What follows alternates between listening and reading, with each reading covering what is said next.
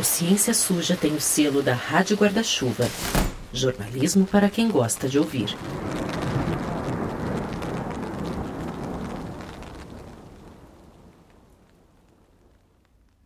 Se você ainda não ouviu os primeiros dois episódios dessa nossa temporada temática sobre colonialismo na ciência, a gente sugere que você vá para eles antes de seguir aqui.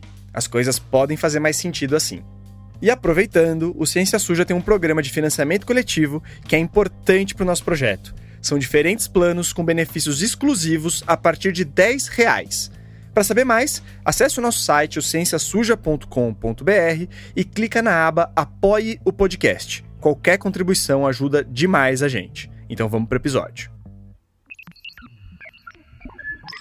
Em 2018 eu estava fazendo um estágio, tá? Numa empresa de robótica no Rio de Janeiro. E uma, um dos projetos era um, era um projeto que tinha que identificar que tinha um rosto em um ambiente, e na identificação desse rosto, identificar a expressão que esse rosto apresentava, e depois de identificar essas, esses dois, essas duas etapas, você tinha que colocar um emoji que fosse um emoji ligado à expressão identificada. E o único rosto que não foi identificado foi o meu. Essa que você acabou de ouvir é a Nina da Hora, uma mulher negra que é cientista da computação. Ela estava contando uma história do início da carreira dela. É uma reclamação comum de pessoas retintas, a de que os softwares de reconhecimento facial não identificam bem o nosso rosto. Isso acontece provavelmente porque os programas que fazem esses caracarachá foram treinados fora do país com um banco de dados de milhões de imagens de gente branca. Ou seja, eles aprendem o que é um rosto, mas só um tipo de rosto. Aí você pode até pensar: ah, mas é só uma coisinha, um projeto de estágio. Mas está longe de ser só isso. Primeiro, porque essa confusão, entre aspas, não é uma exceção, como a gente vai mostrar no episódio. Segundo, que a gente usa o reconhecimento facial para muita coisa hoje. Para entrar em prédios, para ficar mais bonito no Instagram, para imaginar como a gente vai ser quando estiver velho, para sair ou entrar no país, para encontrar procurados pela justiça, para vigiar espaços privados e públicos. E a inteligência artificial não só não entende tão bem o rosto de uma pessoa negra, mas ela também aprende a identificar atividades e pessoas suspeitas de um jeito bem enviesado, a partir de dados da própria polícia ou outras fontes. E é um caso é, da Google Vision, né, que é o sistema de visão computacional da Google, que eles vendem por assinatura para qualquer startup, qualquer empresa de tecnologia, onde uma mão negra segurando um instrumento de é, midifab, né, que ficaram famosos durante a pandemia, era marcado como arma. E mãos brancas não eram marcadas como arma. O objeto se identificava corretamente, que era um instrumento médico. Esse é o sociólogo Tarcísio Silva, autor do livro Racismo Algorítmico, Inteligência Artificial e Discriminação nas Redes Digitais. O Tarcísio é um dos principais pensadores do Brasil sobre o racismo na tecnologia, e você vai ouvir ele várias vezes aqui. Durante a conversa, ele deu exemplos de como esse sistema pode funcionar. Imagine um condomínio onde passa é, um jovem negro tirando fotos com a máquina fotográfica dele para um trabalho da faculdade e um sistema de visão computacional do condomínio joga um alerta que aquilo seria uma arma e não uma câmera fotográfica. Manda o um alerta para a polícia, manda o um alerta para a empresa de segurança privada, a empresa chega lá e age, e seria um jovem morto, pela combinação do racismo, da violência estatal e do, de um sistema falho, que é falho também por causa dessa, é, dessa violência. Mais de mil pessoas foram presas com base em sistemas de reconhecimento facial na Bahia desde 2018, incluindo inocentes. E São Paulo e várias outras regiões já contrataram empresas que fazem serviços do tipo. No Rio de Janeiro, tem drone com reconhecimento facial identificando alvos de operações policiais em morros. Isso tudo é vendido sob o argumento de que a tecnologia é mais neutra, mais precisa e mais rápida do que o olho humano. E mais barata também, né? Ninguém hoje precisaria mais contratar porteiros, digitar senhas para entrar em aplicativos no celular, ou investir em inteligência policial. O lance é jogar dinheiro nessa tecnologia imparcial, entre aspas. Mas essa promessa de neutralidade é só isso, uma promessa.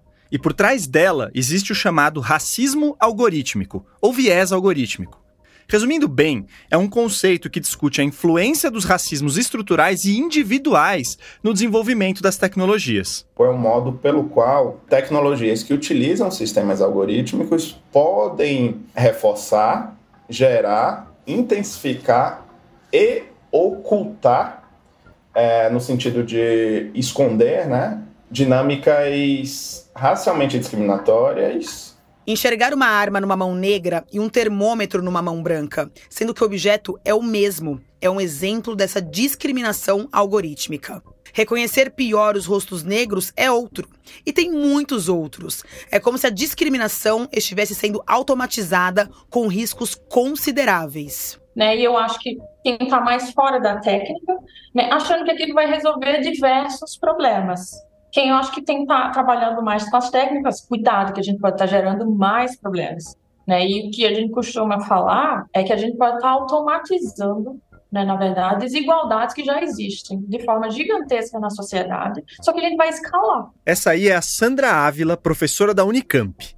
A Sandra é uma cientista da computação que, sem querer, participou do enviesamento de um algoritmo direcionado para outra área, a da saúde. E aí imagina a Sandra né, lá da computação, que foi escolher computação porque queria fazer aquilo para ajudar pessoas, eu entrei num conflito assim, tipo, o que, que eu tô fazendo, né? Tipo, eu estava realmente muito chateada comigo.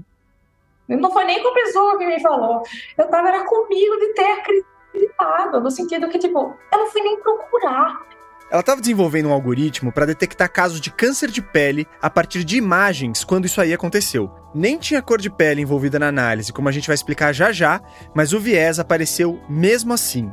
E muita gente da saúde está usando softwares de inteligência artificial para fazer estudos sobre melhores diagnósticos, novos remédios e até para decidir quem precisa de determinado tratamento. O que não está errado. A inteligência artificial realmente pode trazer benefícios para a saúde. Só que a discriminação algorítmica pode sabotar isso. Quando um escândalo de discriminação vem à tona, quem desenvolve essas tecnologias diz que não sabe bem como aquilo aconteceu, que foi um erro pontual e coloca a culpa no robô. Só que uma inteligência artificial não nasce racista. Aliás, ela nem nasce, né? Ela é feita por pessoas. Mas assim como tem muita gente que nega o próprio racismo, que diz que não vê cor, tem muita gente que nega que a tecnologia é influenciada pela política. E aí o Tarcísio escreveu no livro dele uma coisa que faz muito sentido. Talvez esses erros frequentes não sejam glitches ou bugs, mas funcionalidades. Nos termos de Rua Benjamin, talvez os erros sejam, abre aspas, antes um tipo de sinal de como o sistema opera, não uma aberração, mas uma forma de evidência, jogando luz sobre falhas subjacentes em um sistema corrupto. Fecha aspas. A história do racismo algorítmico é um grande exemplo de como não dá para pensar no conhecimento científico como algo descolado da sociedade. Mas essa história também é um exemplo de como a própria ciência ajuda a gente a descobrir coisas que são danosas e encontrar novos caminhos. Nesse episódio, a gente vai mergulhar no mundo da tecnologia e trazer para a superfície alguns dos perigos e dilemas que ele esconde. Eu sou Carolina Marcelino. Eu sou o Telro Preste. E essa é a quarta temporada do Ciência Suja, o podcast que mostra que em crimes contra a ciência, as vítimas somos todos nós.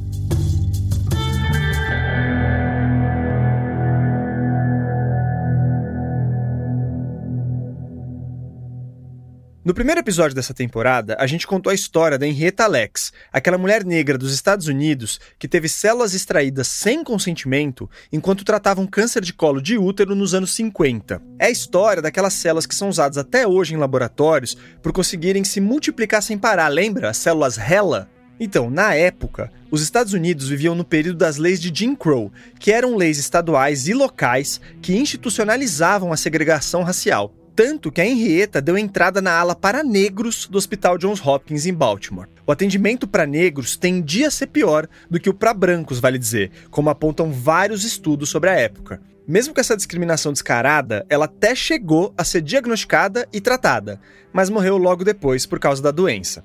Então agora a gente vai fazer um exercício de imaginação e pensar na Henrietta em 2023. Esse exercício foi proposto pela socióloga Rua Benjamin, professora da Universidade de Princeton, num texto dela na revista Science. A rua que a gente já citou é uma baita referência. Bom, a Henrietta moderna chega no pronto-socorro com sintomas do câncer de colo de útero, dor forte no baixo ventre, sangramento e uma sensação de nó no estômago. Só que agora, o Johns Hopkins usa inteligência artificial para atender melhor os pacientes.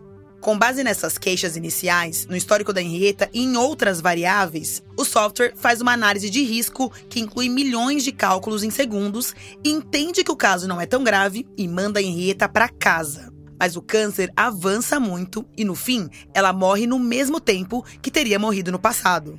O resultado não foi muito diferente do da Henrietta do passado, da Henrietta da vida real, né? E isso numa época em que o câncer dela, hoje, tem mais opções de tratamento. Ah, Theo, mas você tá olhando isso só pelo lado negativo, isso é uma história ficcional que vocês estão criando, sei lá. Então, na verdade, esse desfecho negativo é baseado em fatos reais. Agora você vai ouvir um jornal da rede norte-americana PBS. Um estudo recente publicado na revista Science encontrou vieses racistas significativos em algoritmos usados por hospitais do país para determinar quem precisa de acompanhamento médico e quem não precisa. Em 2019, um grupo de pesquisadores avaliou um algoritmo usado em vários hospitais nos Estados Unidos para determinar o quanto de acompanhamento cada pessoa precisaria nos próximos meses. E ele descobriu que pessoas negras classificadas com o mesmo grau de risco dos seus pares brancos, na verdade, estavam bem mais doentes. Ou seja, o sistema minimizava os quadros de saúde dos negros. E o curioso é que a cor deles nem era considerada pelo software. Os cientistas por trás do artigo descobriram que isso acontecia porque, na fase de desenvolvimento, o programa de computador passou a associar gastos menores de saúde com menor gravidade da doença. Porque é aquilo, se meu câncer é menos agressivo, eu tendo a precisar de menos recursos para cuidar dele. E ok, pacientes negros tendiam a custar menos para o sistema. Só que essa diferença financeira, na verdade, na verdade, não estava associada com menos tratamentos. O que rolava é que a população negra tinha menos acesso ao sistema de saúde e por isso gastava menos recursos. E além disso, os profissionais de saúde tendiam a prescrever menos tratamentos para essas pessoas por acharem que a pessoa negra é mais resistente à dor, por exemplo. Aquilo que a gente falou no primeiro episódio, lembra? Não teria como não ser racista porque todos os dados de treinamento e decisões de respeito né, a procedimentos foram enviesadas racialmente. Então não bastaria fazer um sistema aparentemente neutro no código, né? Aí você ouviu Tarcísio de novo. Quando os pesquisadores incluíram dados mais precisos sobre a condição de saúde e não sobre o gasto de cada paciente, eles descobriram que o algoritmo tinha deixado passar quase 50 mil casos de pessoas que precisavam de mais atendimento. Não era uma enreta moderna, eram 50 mil.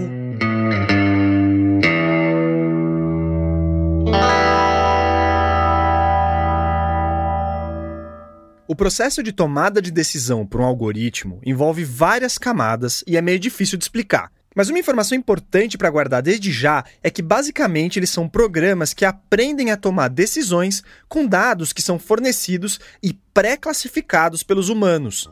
E os vieses podem entrar em várias etapas do processo, do recrutamento do time de desenvolvedores às bases de dados usadas para treinar a máquina. Ou melhor, os vieses estão na história por trás do dado, é por situações como essa que a Rua Benjamin chama a situação atual de Jim Code, uma referência ao Jim Crow dos anos 50, aquelas leis de segregação racial dos Estados Unidos. Ela escreve assim no texto publicado na Science.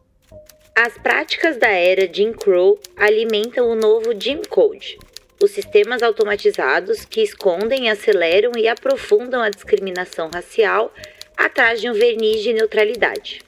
Isso faz a gente pensar numa tendência que tem ganhado força, a de usar as novas tecnologias para fazer pesquisas e criar ferramentas. Para gente que cobre saúde, já virou corriqueiro ler coisas como inteligência artificial é a nova revolução em saúde, ou inteligência artificial ajuda a reduzir cirurgias desnecessárias e por aí vai. E é verdade que ela é mesmo muito promissora e já tem sim usos positivos práticos como ajudar na seleção de tratamentos a partir dos estudos mais recentes. Mas sem esse cuidado com os vieses racistas, há o risco de a tecnologia amplificar problemas que já estão aí. E ela avança mais rápido do que a gente discute isso. Hoje, 8% do total de pesquisas publicadas citam a inteligência artificial como parte da metodologia usada ou como objeto principal do estudo mesmo. Isso segundo a base de dados Scopus. E aí, um pessoal do grupo Nature, que é uma empresa gigante de revistas científicas, entrevistou mais de 1.600 pesquisadores para entender como isso funcionava na prática. Eles viram que os cientistas usavam a inteligência artificial para ajudar a escrever e resumir os artigos científicos para dar dar uma mãozinha no brainstorm de ideias e na escrita de códigos de computador, para sugerir diagnósticos e triagem de pacientes, enfim, para um monte de aplicação. Quase 70% dos participantes responderam que a principal vantagem do uso da inteligência artificial era a agilidade no processamento de dados. E pouco mais da metade estavam preocupados com a possibilidade de ela reforçar vieses nos dados.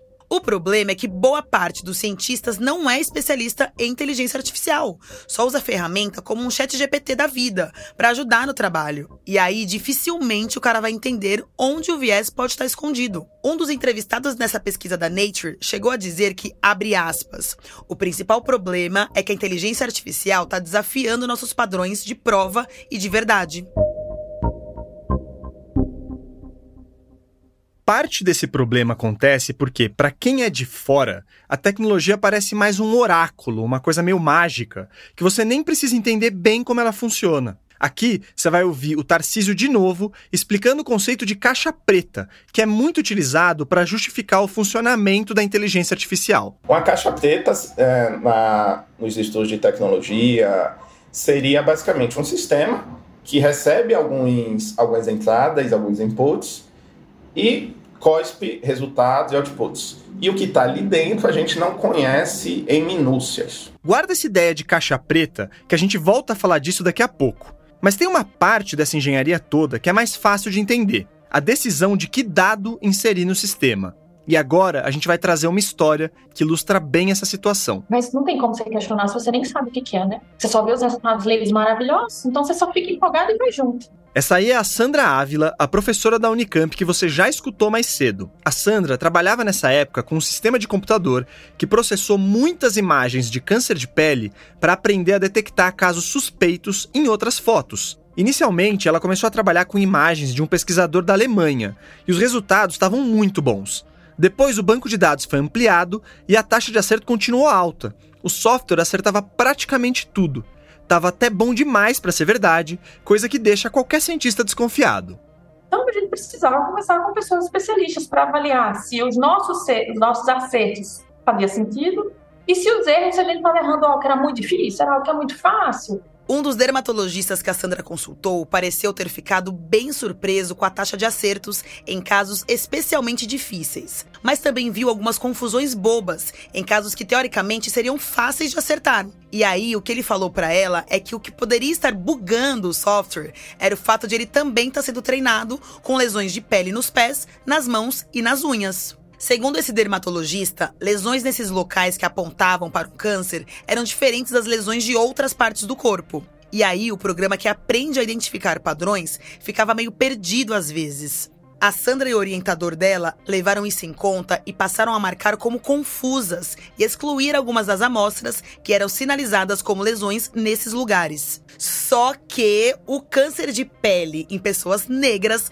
tende a aparecer justamente no pé, nas mãos e nas unhas. Então, o que aconteceu provavelmente é que o software deixou de ser ensinado a diagnosticar esse tipo de lesão, que já era mal diagnosticada no consultório mesmo. Mas a Sandra só foi descobrir isso depois, em 2020, lendo uma reportagem do The New York Times chamada A Dermatologia tem um problema com a cor da pele. Mas o que a gente não sabia, né? O que não sabia, o que eu realmente não sabia, era que no momento que eu estava lendo a reportagem e lá estava escrito dizendo que é, essencialmente Acontece em outros lugares, tá? Não são os únicos lugares. Mas, essencialmente, a maior parte das, das lesões malignas, ou de lesões, na verdade, elas aparecem é, na mão, na unha, né, e no pé né, de pessoas negras. É, imediatamente, eu lembrei daquela conversa, né, então, tipo, das amostras né, confusas. Quer dizer, já não tinham muitas lesões de pessoas negras no conjunto de dados que estava sendo analisado, que era basicamente de pessoas brancas. E as poucas que podiam ser ligadas a pessoas de pele negra ainda estavam sendo rotuladas como confusas ou sendo excluídas. Então o trabalho da Sandra podia estar contribuindo para discriminar ainda mais as pessoas negras, mesmo ela estando com a melhor das intenções. Hoje eu entrei num conflito assim, tipo, o que, que eu tô fazendo, né? Tipo, eu tava realmente muito chateada comigo. Não foi nem com a pessoa que me falou, mas eu me questionei como cientista, no sentido de tipo, eu recebi a informação e não fui atrás. Essa história é só para ilustrar como até uma pesquisadora mulher, negra, bem intencionada pra caramba, que entrou na computação querendo ajudar as pessoas com o trabalho dela, também pode ser afetada com um viés excludente. Aí vem a pergunta: será que outros softwares que hoje fazem análises de exames de imagem para encontrar doenças foram treinados com base de dados representativas de diferentes populações? Essa é uma pergunta difícil de responder e que até pouco tempo atrás nem era muito feita para falar a verdade. Só que com a Sandra foi diferente. E aí o que aconteceu? É, depois foi que depois que eu li a reportagem, eu fiz bem assim, não, agora vou fazer projeto exclusivo para pessoas né, de pele negra. A Sandra conseguiu um financiamento em 2022 e agora está ajudando a desenvolver um programa especialmente voltado para pegar tumores de pele em pessoas negras, inclusive consultando dermatologistas especialistas nessa população. A ideia é fazer a tecnologia enxergar melhor, porque ela tá meio míope, coitada. E isso é um baita problema hoje, não só na área da saúde. Mas calma, que depois do intervalo a gente se afunda afundar mais nesse buraco.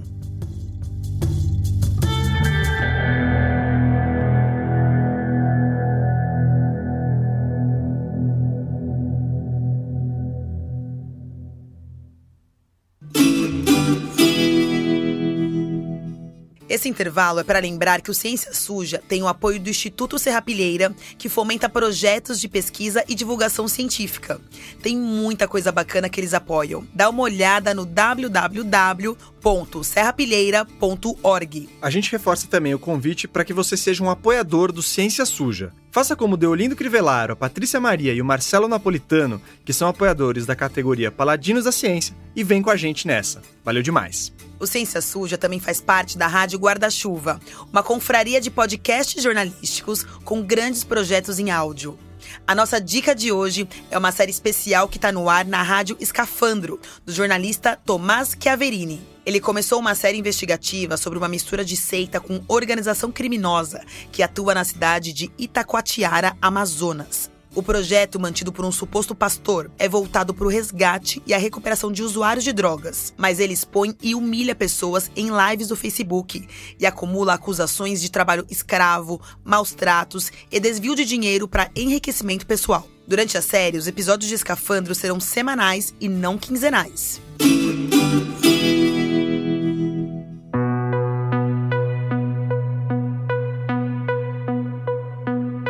Para fazer esse episódio, a gente conversou com alguns pesquisadores negros que estão querendo resolver esses vieses racistas de certas tecnologias. E a gente perguntou por que eles resolveram trabalhar com o assunto. Que eu vi esse problema acontecer comigo e foi uma experiência pessoal muito impactante, porque eu fiquei pensando logo nas crianças negras pequenas que iam ter acesso a essa ferramenta. Eu falei assim, mano, eu comecei a entrar em desespero. Eu falei, ah, não tem como.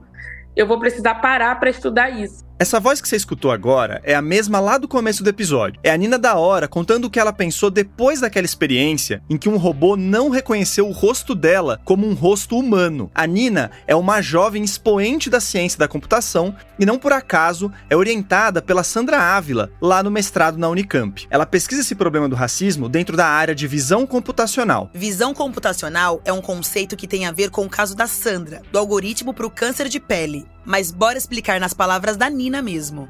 É, então, é uma, é uma das áreas de, de aprendizagem de máquina, né, que trabalha com a ideia de você tentar reproduzir a imagem que o olho humano é, cria, né, que o cérebro cria e que o olho humano consegue enxergar no ambiente digital. Essa tecnologia é usada cada vez mais e está chegando com tudo na segurança pública brasileira. A ideia é fazer um computador enxergar como a gente, só que com um alcance e uma nitidez muito maiores. E além de enxergar, ele é capaz de categorizar, entre aspas, o que ele está vendo, de processar o que ele está vendo para gerar uma informação relevante. Interessante, né? Pelo menos em teoria. O lance é que tem muitos casos em que isso está dando ruim. Em 2015, o aplicativo Google Fotos tinha acabado de ser lançado e aí ele começou a classificar pessoas negras como gorilas. Uma reportagem do The New York Times testou os aplicativos agora em 2023 e a solução foi simplesmente impedir o tagueamento de primatas na plataforma. Eles não melhoraram a visão da inteligência artificial, eles só censuraram a máquina, vai? Para entender por que o robô comete esses erros, entre aspas, é bom a gente dizer que ele é construído para simular o funcionamento da mente humana. E não à toa, um modelo de aprendizado bastante usado é a chamada rede neural. É um modelo de aprendizagem de máquina que tenta se inspirar no funcionamento do cérebro humano. Eu falo tenta porque nós não conhecemos totalmente como o cérebro humano funciona. Só que apesar das expressões inteligência artificial, rede neural ou aprendizado de máquina, o que o algoritmo faz é muito longe de uma inteligência humana ou de um aprendizado humano. Nesse contexto, a Sandra mesmo só usa esse termo aprendizado com aspas. Mas aqui do ponto de vista de linguística, de, de realmente de significado da palavra aprendizado, ele envolve muito mais do que de fato o que está acontecendo para a máquina. Né? Então a máquina está fazendo correlações, pode até não ser só correlações, mas ela está fazendo combinações. E eu vou colocar de uma função que tem muitos parâmetros e dependendo de como você passa aquelas informações, ela dá um resultado. Então não tem um raciocínio sobre aquilo.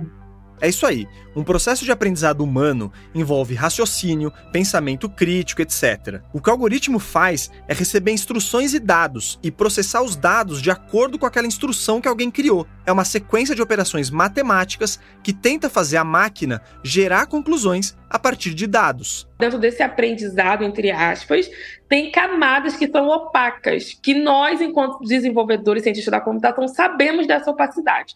Lembra daquela história da caixa preta? Então, a ideia por trás disso é que a máquina recebe instruções gerais e aí ela processa um monte de informações e no fim gera conclusões que muitas vezes ninguém consegue explicar 100% como ela chegou a esses resultados.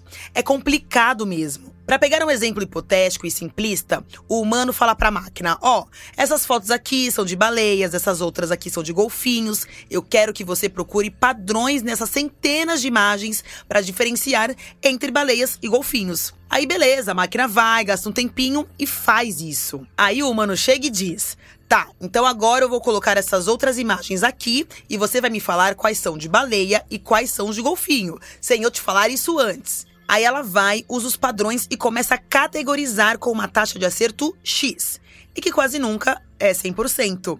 Mas o lance é: quais são esses padrões que a máquina definiu para fazer a diferenciação? Então, a gente não sabe, pelo menos não sem ficar testando a máquina e checando cada linha de código dela. Eu tô falando isso para reforçar que intervir nesse processo é mais complicado do que parece. E também porque nesse processo a máquina pode criar padrões que reproduzem preconceitos tão antigos quanto a própria criação da ciência moderna. Eu vou trocar então a história hipotética das baleias e dos golfinhos por uma real sobre a categorização de criminosos para você entender melhor. Essa lógica está longe de ser nova. Ela vem do século XIX, com aquela coisa de humanos superiores e inferiores. A gente já falou sobre isso em outros episódios do Ciência Suja, inclusive no episódio passado, o segundo dessa temporada. Ali a gente contou a história do Samuel Morton, que usava a medida de crânios como prova, entre aspas, de que os brancos seriam superiores. Tudo mentira, né? Raciocínios parecidos foram usados na mesma época também pelo Cesare Lombroso, um criminologista italiano que achava que as características físicas de uma pessoa determinavam o quão perigosa ela era para a sociedade. E em muitos outros estudos também você vê esse raciocínio racista. Então, para quem pesquisa o viés da tecnologia, o que a gente está fazendo agora é reciclar esses raciocínios, reciclar essas ideias que já foram inclusive rotuladas como pseudociência, mas que voltaram a ganhar o ar de neutralidade que é dado por toda a máquina, né? No livro do Tarcísio, ele cita um trabalho chinês de 2016 que diz ter identificado padrões parecidos nos rostos de 2 mil criminosos.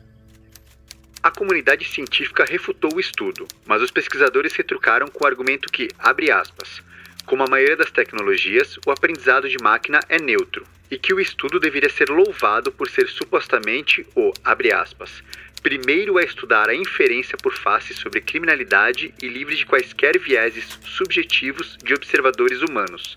Fecha aspas. O estranho é que o algoritmo é super neutro, pode confiar, tá? Mas daí, quando ele erra, a gente joga a culpa nele mesmo. A Nina resumiu a situação. E quando esses problemas eles come começaram a acontecer de forma muito é, rápida, né? A disseminação deles tem sido muito rápida. As pessoas começaram a falar do que a culpa é do algoritmo. E aí nós esquecemos das pessoas que estão construindo e dando continuidade a essa, a, esse, a essa perspectiva que foi pensada no século XIX. Então, sai um pouco do ambiente de inteligência artificial e pensa, por exemplo, como um segurança de shopping tenta identificar um suspeito de roubar uma loja.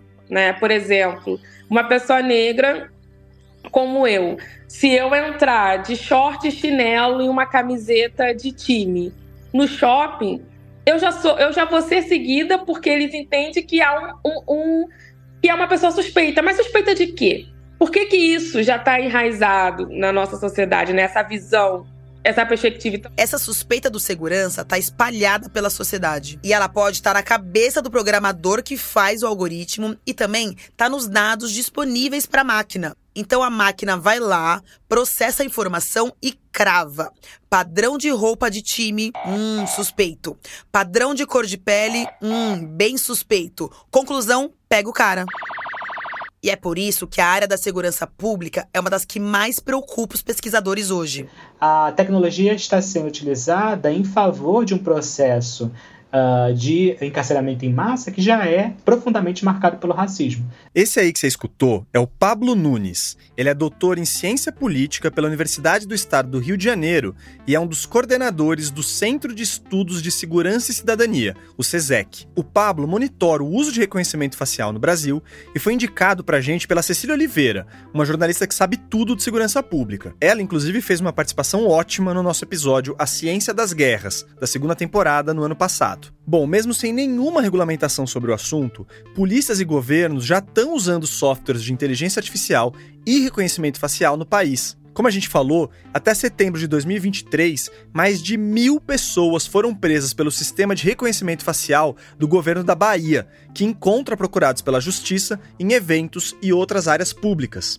Só que pelo menos um desses mil é comprovadamente inocente. Pelo menos, né? E ele foi detido na frente da mulher e do filho numa festa, ficou 26 dias preso e ainda perdeu o emprego. E de novo, não é um errinho isolado. Aqui no Rio de Janeiro, uma mulher foi detida como sendo uma pessoa procurada pela justiça e depois de horas, né, provando, tentando provar que ela não era a pessoa procurada, a, a polícia descobriu que ela não só não era a pessoa procurada, como na verdade a pessoa procurada já estava presa há quatro anos. O Pablo é uma máquina de trazer casos isolados, entre aspas, e estatísticas sobre o assunto. O que a gente ouve desses policiais é que tem, né, de para cada uma pessoa que é detida e que realmente é a pessoa procurada, existe 30 a 40 é, a, chamadas e abordagens equivocadas. Uma taxa de erro tão absurda que a gente deveria, inclusive, para além de pensar nas questões de violação, de vieses, de racismo algorítmico, a gente deveria pensar também se essas são tecnologias que ajudam a política de segurança pública.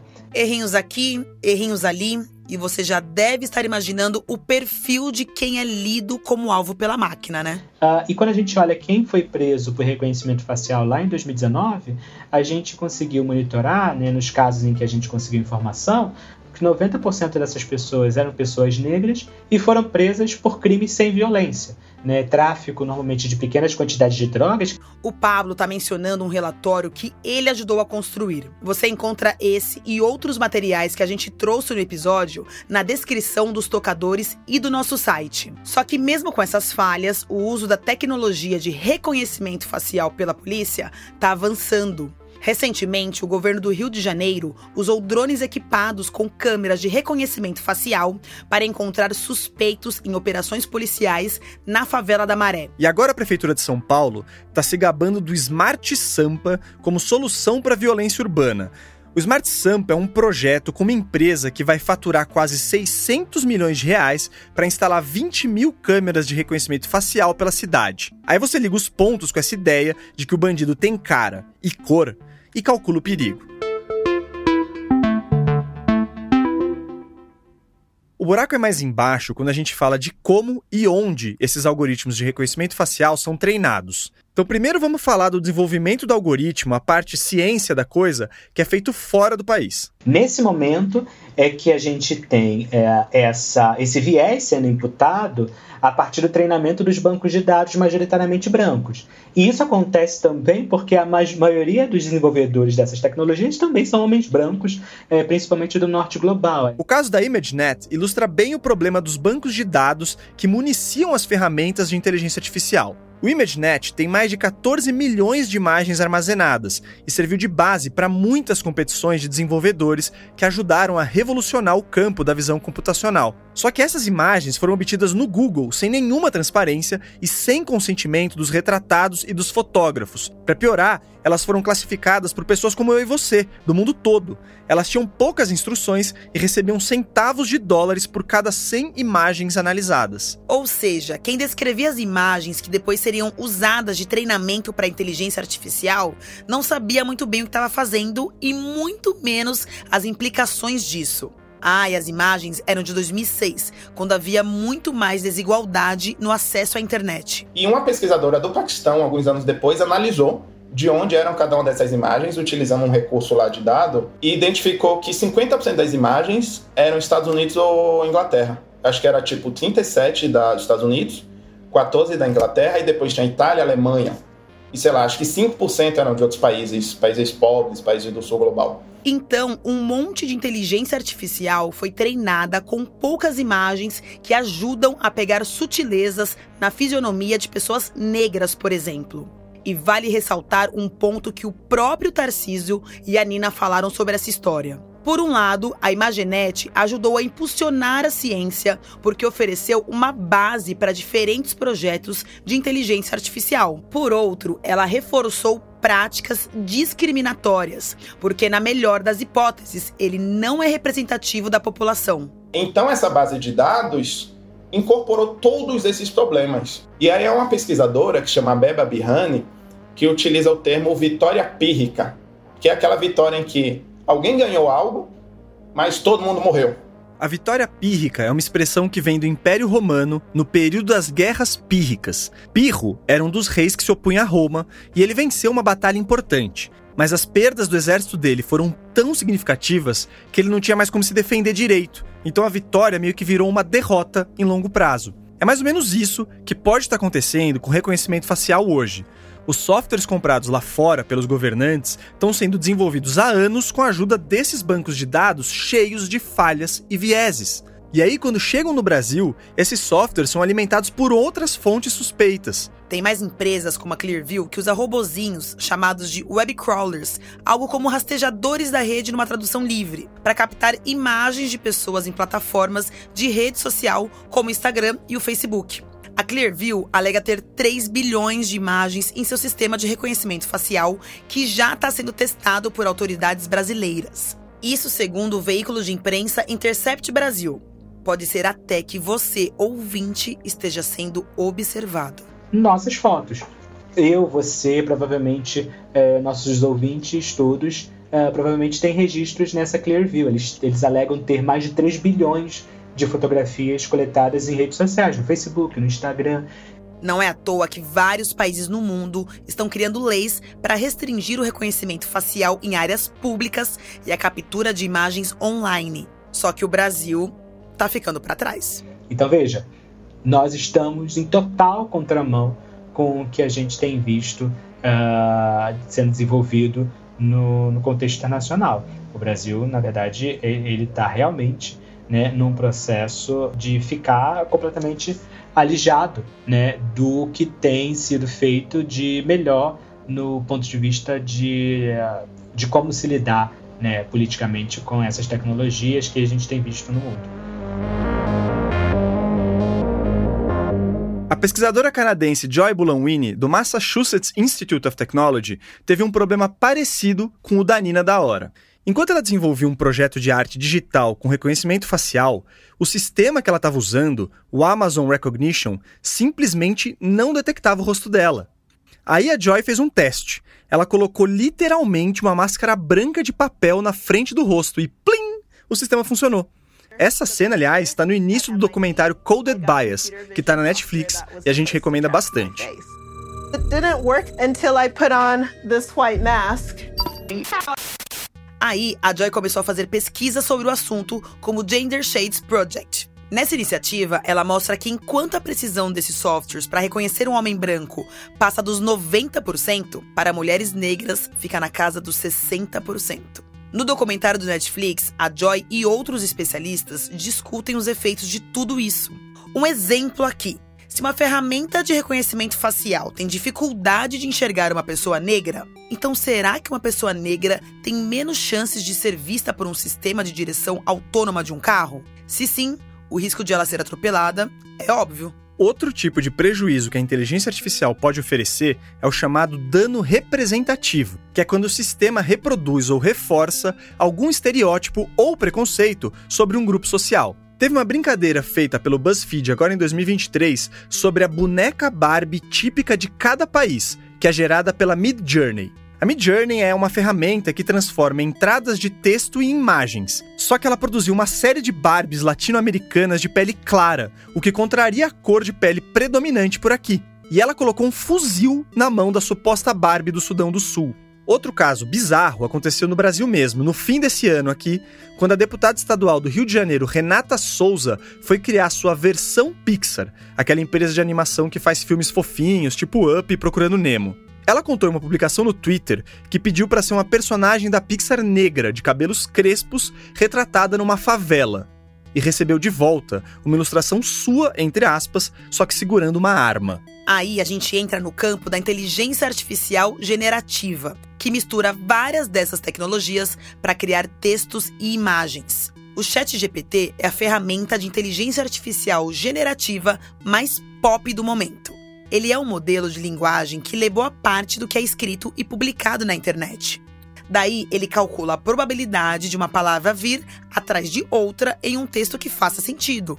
Sabe o recurso de autocompletar das pesquisas do Google? É mais ou menos isso. No começo, ele trabalhava mais livre, entre aspas, mas muito rápido, o Chat GPT precisou de supervisão humana, porque ficou claro que o robô era capaz de reproduzir discursos discriminatórios. Mas mesmo assim, alguns truques relativamente simples conseguiam driblar os filtros criados para evitar a produção de textos racistas ou antiéticos. No final de 2022, um usuário do Twitter pediu que o ChatGPT escrevesse um código que definisse se uma pessoa deveria ser ou não torturada de acordo com seu país de origem. Aí o ChatGPT decidiu da cabeça dele, entre muitas aspas, né, que se uma pessoa viesse da Síria, do Irã, da Coreia do Norte ou do Sudão, sim, ela deveria ser torturada. Se os dados carregam os problemas que tem na sociedade, a máquina vai lá e faz a mesma coisa pior, porque ainda faz com muito mais informação.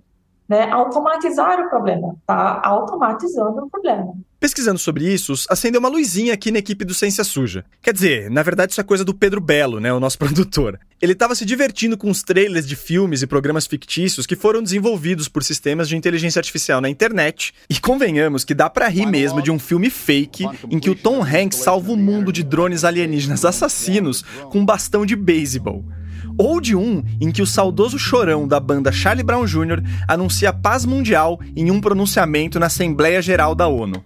E eu assistiria fácil esse filme do Chorão, aliás. Mas esse ainda não fizeram, hein, gente? Fica a dica aí pra vocês. E foi aí que o Pedrão caiu nos conteúdos que o Rudá de Paula vinha publicando nas redes. Os dois trabalharam juntos na Editora Abril entre 2015 e 2018, quando o Rudá coordenava a equipe de vídeo da Veja São Paulo. Nessa época, inclusive, eu estava uns andares abaixo, escrevendo sobre exercício, alimentação e bem-estar para a revista Saúde. Bom, o Rudá tinha acabado de subir um trailer com roteiro feito pelo chat GPT e imagens desenvolvidas pelo Midjourney, aquela ferramenta que criou as Barbies para lá de problemáticas para aquele teste do BuzzFeed. O trailer era sobre um programa gastronômico intergaláctico. Aí o Pedro pensou em produzir um trailer para o nosso próximo episódio que vai falar de colonialismo na arqueologia e na paleontologia. A ideia era pedir para os programas imaginarem uma história fictícia e ver se ele reproduziria algum viés racista. O briefing que ele e a Colo passaram era criar um roteiro de aproximadamente um minuto para um trailer de um filme sobre um arqueólogo em busca de artefatos históricos num país distante. Mostrar cenas com obstáculos enfrentados na jornada e confrontos com a população local e o antagonista, que também quer os mesmos artefatos. No fim, ele está estudando o artefato em sua faculdade de volta em seu país de origem.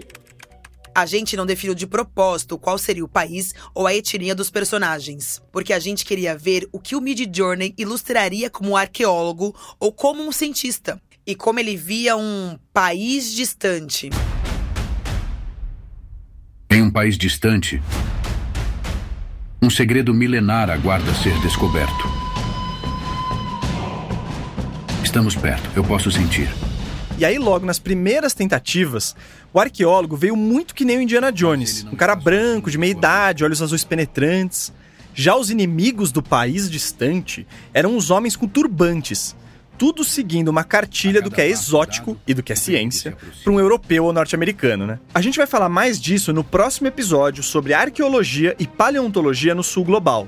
E você pode conferir nas nossas redes o resultado do trailer, que foi animado em uma outra ferramenta chamada Pika Labs e dublado em outra ainda, que é a Eleven Labs. Esse material foi editado pelo Rudá, que é humano mesmo e também percebeu esses vieses. O que você procura pertence a mim. O que é descoberto ecoará para a eternidade.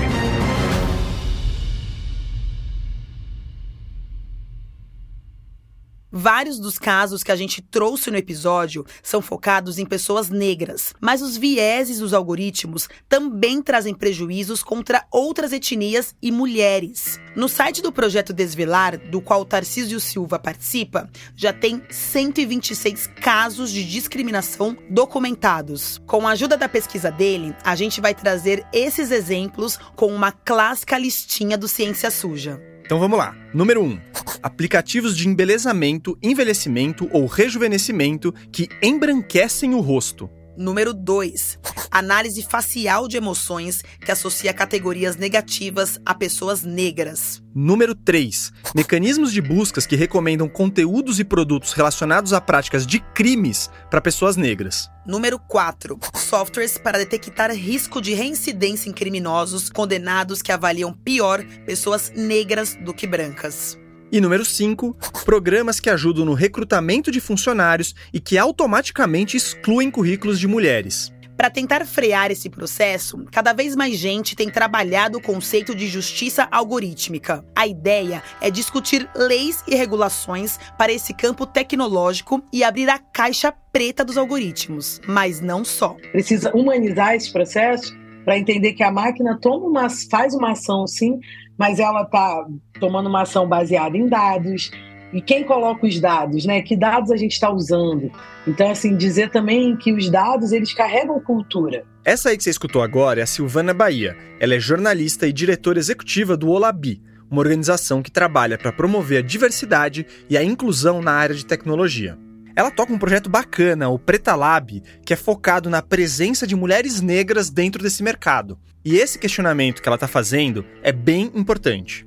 A gente tem alguns dados hoje que foram produzidos ali pela Brascom, né, que vai dizer que 18% dos graduandos em ciência da computação no Brasil são mulheres. Quando a gente traz a lente de raça junto com a de gênero, a gente vê que esse número diminui muito.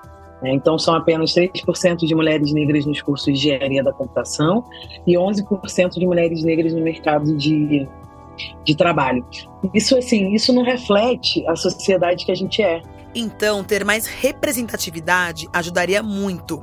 Só que todos os programadores e pesquisadores, brancos, negros ou que for, precisam também de pensamento crítico. Não adianta só apertar o botão, saber, saber programar, Porque na realidade a gente está falando de algo que muitas vezes a gente separa, né? A sociedade, conhecimento na área das exatas, da técnica, só que isso está totalmente imbricado. Então, se não tem pensamento crítico, eu acho que não adianta ter só pessoas negras fazendo isso, sabe? A gente precisa entender como essas tecnologias funcionam e quais os vieses delas para a gente decidir como sociedade onde acha que elas devem ser aplicadas e onde não. E aliás, como aplicar também. Mas corrigir esses problemas custa caro, dá trabalho e muitas vezes os pesquisadores não são ouvidos quando apontam os problemas para as grandes empresas de tecnologia. Aliás, o que não falta é cientista alertando para o perigo de um futuro tecnocrata. A gente não vai mais viver sem os algoritmos, isso é um fato. Mas tem que dar um jeito para que negros não precisem mais usar máscaras brancas para serem reconhecidos por eles. Essa é uma imagem que evoca quase que literalmente o título do primeiro livro do psiquiatra e filósofo Franz Fanon, que fala das relações psicológicas entre colonizados e colonizadores. O nome da obra é Pele Negra, Máscaras Brancas. Como escreveu Fanon, pensar nisso tudo é urgente para que, abre aspas, jamais o instrumento, instrumento domine o homem, homem, que cesse para sempre a servidão do homem pelo homem. homem. Fecha aspas.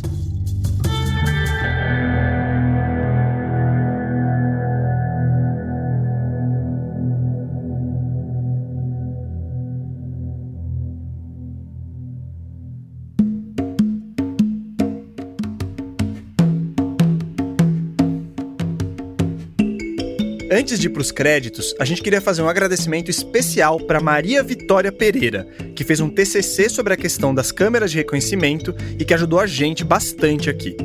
Aliás, ela ajudou na apuração desse episódio também. Obrigado, viu, Maria Vitória? E obrigada também ao Rudá de Paula, que ajudou a gente a criar aquele trailer lá Indiana Jones e a entender os processos por trás disso. A quarta temporada do Ciência Suja é apresentada por mim, Carol Marcelino. E por mim, Telro Preste. Para essa temporada toda, nós temos a consultoria do professor Luiz Augusto Campos. A gente não colocou sonoras do Luiz nesse episódio, mas ele indicou muitas referências e entrevistados pra gente. Esse episódio foi produzido pela Chloé Pinheiro e pelo Pedro Belo. O roteiro também é do Pedro e da Chloé, com pitacos de toda a equipe. A edição de som e os ambientes sonoros e as trilhas originais são do Felipe Barbosa. Nesse episódio, a gente usou áudios da PBS e do documentário Coded Bias, da Netflix. As vozes complementares são do Felipe Barbosa e da Chloé Pinheiro. As artes das capas e o projeto gráfico do Ciência Suja são obra da Mayla Tanferri e do Guilherme Henrique. O nosso site foi desenvolvido pelo estúdio Barbatana. Nele ou no seu tocador favorito e no YouTube, você encontra todos os episódios do Ciência Suja. Siga a gente nas redes sociais. O Ciência Suja tá no Instagram, no Twitter, no Facebook e no TikTok. A gente se vê daqui a duas semanas no quarto episódio dessa temporada. Até lá!